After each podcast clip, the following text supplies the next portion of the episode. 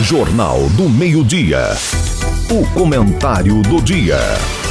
Olá, seja bem-vindo ao podcast do Jornal do Meio-Dia. Eu sou Antônio Luiz. Hoje ouviremos o comentário de José Abrão, que participa todas as segundas-feiras. Sabe aquelas coisas que você vê e tem a clara, nítida sensação de que vai acontecer realmente o previsto? Um carro que está indo numa estrada e tem um buraco, ele vai cair no buraco se não parar antes.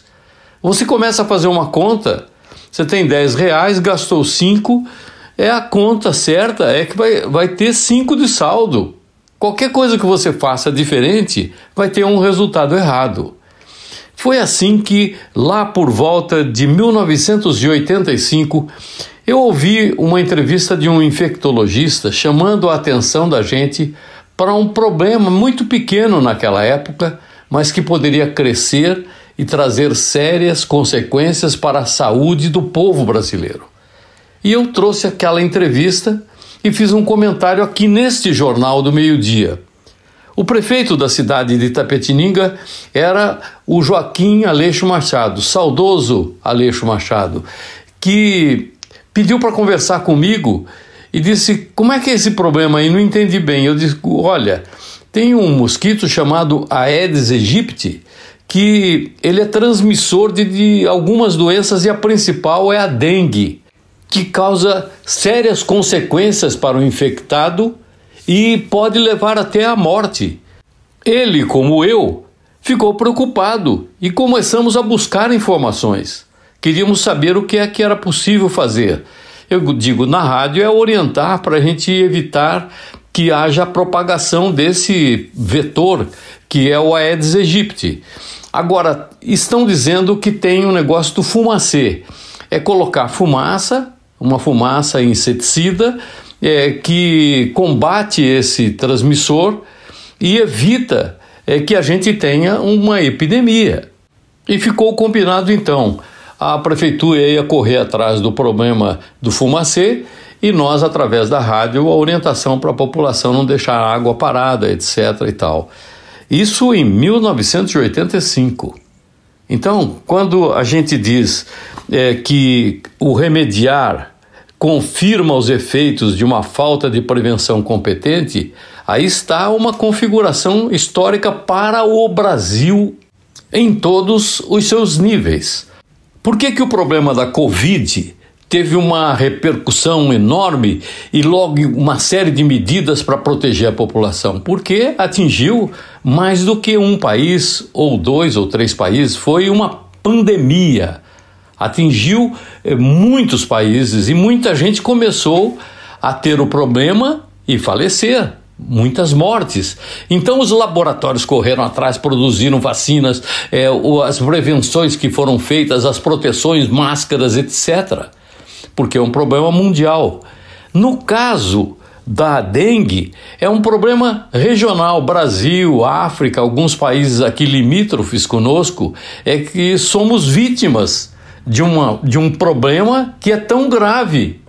É tão grave como foi o problema da Covid. Portanto, meus amigos, não houve um interesse mundial em combater as consequências da picada do Aedes aegypti. E nós estamos sofrendo as consequências por 40 anos. 40 anos. E a luta da gente vem desde aquela época. Muita gente diz: você repete, fala, novamente nós temos o problema no ano seguinte e as medidas são paliativas. Vejam, os casos deste ano já estão chegando próximo a 600 mil no país. Aí vem a história da vacina, que eu tenho tantas vezes vindo ao microfone. Em 2009, o Instituto Butantan, você calcule, 2009 são 15 anos atrás. Imagina se fosse demorar 15 anos para fazerem a vacina eh, da, contra a Covid nós teríamos hoje uma desgraça mundial. Como o problema é aqui na nossa região, demoramos, demoramos, já, já disseram que tinha a vacina em 2015. Íamos entrar numa fase de testes pelo Instituto Butantan. Em 2012, três anos depois, o Instituto Butantan anunciou que já tinha a vacina e que ela era apta a evitar o problema da dengue. Agora, recentemente, a vacina saiu. Primeiro saiu para ser vendida a 300, 400 reais. Imagina se as pessoas mais necessitadas, aquelas que são maiores vítimas das inconsequências pela proliferação do mosquito Aedes aegypti, principalmente no verão, épocas de chuva, onde as águas ficam paradas. Não é parada só nas casas das pessoas, não, em todos os lugares. E muitos lugares públicos. Muitos lugares públicos. Venham me pedir para demonstrar, não para fazer aqui colocações que sejam usadas politicamente por A, B, mas para a gente buscar a solução, como o exemplo deixado pelo prefeito Joaquim Aleixo Machado lá atrás, e que muitos prefeitos agora estão procurando soluções, mas o problema é nacional. É, na verdade, internacional, porque atinge países limítrofes. E nós estamos aqui é, recebendo 5 milhões de vacinas para uma população que acima de 200 milhões de habitantes. É preciso uma ação rápida, uma ação consciente, organizada, uma ação uniforme, nacional. Não é dizer nós estivemos estabelecendo é, que a faixa etária é mais importante é de 10 até 14 anos. Não é isso, não. É porque não temos a vacina suficiente para aplicação em toda a população. Vamos ser sinceros com as coisas. E aí você pega os jornais e eles tra trazem as seguintes notícias. Mais de meio milhão de casos prováveis de dengue já foram registrados em 2024, de acordo com o painel de arboviroses do Ministério da Saúde. Número medido na semana passada, 512.353 casos, representando um aumento significativo em relação ao mesmo período do ano anterior, que eram um quinto um quinto, 93.298 casos. Distrito Federal, Minas Gerais, Acre, Paraná, Goiás, estados com maior incidência da doença, já causando 75 mortes na semana passada e 340 outros casos de morte em investigação. Portanto, a probabilidade é que nós sejamos perto da casa de 500 mortes provocadas pela dengue.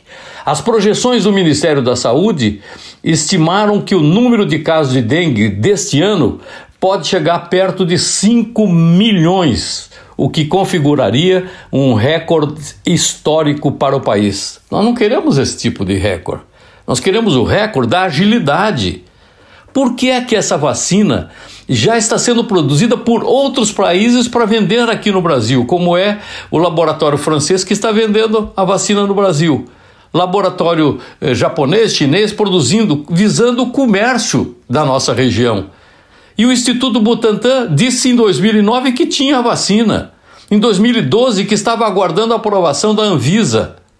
E nós já tivemos outros problemas, outras vacinas, e não sai a vacina produzida no Brasil pelo Butantan ou pelo Adolfo Lutz para produzir a vacina com condição de vacinar toda a população brasileira.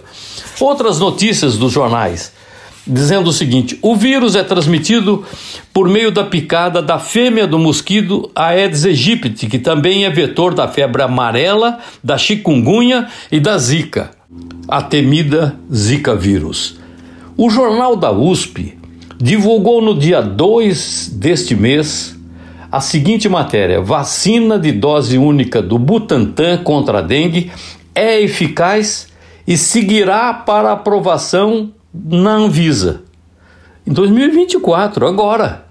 Quer dizer que tudo aquilo que foi dito em 2009, 2012, tudo aquilo foi uma colocação assim, alguém discursou na campanha eleitoral, é uma coisa inconsequente ou essas coisas técnicas, científicas tinham realmente fundamento e verdade nas suas colocações? Essa matéria do jornal da USP diz o seguinte: uma vacina de dose única com tecnologia nacional produzida pelo Instituto Butantan se mostrou eficaz e segura contra os sorotipos da dengue, dengue 1 e dengue 2. Os dados do ensaio clínico da fase 3, realizado em 16.235 participantes em 16 centros de pesquisa espalhados pelo Brasil, acabam de ser divulgados. 2024, quer dizer, aquilo que se afirmava em 2012 demorou 12 anos para ser colocado como resposta oficial. E continua a notícia. A eficácia geral do imunizante no período examinado entre os participantes sem evidência de exposição prévia à dengue e 89,2% entre aqueles com histórico de exposição. A expectativa do Instituto é submeter ainda este ano a vacina para aprovação da Anvisa. De novo, parece que essa matéria não é de 2024, é de 2009 ou 2012. Precisa haver uma explicação, uma consequência. Todo esse período nós ficamos pagando impostos. E parte desse dinheiro foi para alguma atividade do desenvolvimento de vacinas para trazer condição de qualidade de vida e saúde para a população brasileira. Eu queria só fazer essa pergunta. Alguém pode explicar? A Visa ela examinou e não aprovou a vacina? O Butantan falou, falou, falou e não fez? Alguém escondeu essa vacina para dar tempo de que o mundo eh, tivesse interesse comercial, produzisse vacina e viesse vender para o Brasil uma coisa que a gente já tinha? Em algum lugar eu soube que o Instituto Butantan, não tendo produzido a vacina aqui, fez um acordo internacional para alguém produzir fora e depois vender para o Brasil. Então, para que o Instituto Butantan, o Adolfo Lutz? Para que essas máquinas que foram colocadas, essa reforma extraordinária de um imenso laboratório? Alguma coisa não está esclarecida. E mais uma vez eu volto aqui para levantar esse problema e pedir uma explicação plausível e possível de ser acreditada, porque do jeito que está, é realmente uma história que demonstra, depois de 40 anos, que o remediar está confirmando os efeitos da falta de prevenção competente e responsável. Muita gente se beneficiando do dinheiro que é arrecadado dos nossos impostos e não está nos devolvendo uma qualidade condizente de vida com os valores que nós pagamos de impostos. Não precisa ser do valor da Suíça, da França, não precisa ser da Inglaterra, dos Estados Unidos, não. A nossa realidade, apenas o retorno daquilo que nós pagamos em favor do povo brasileiro.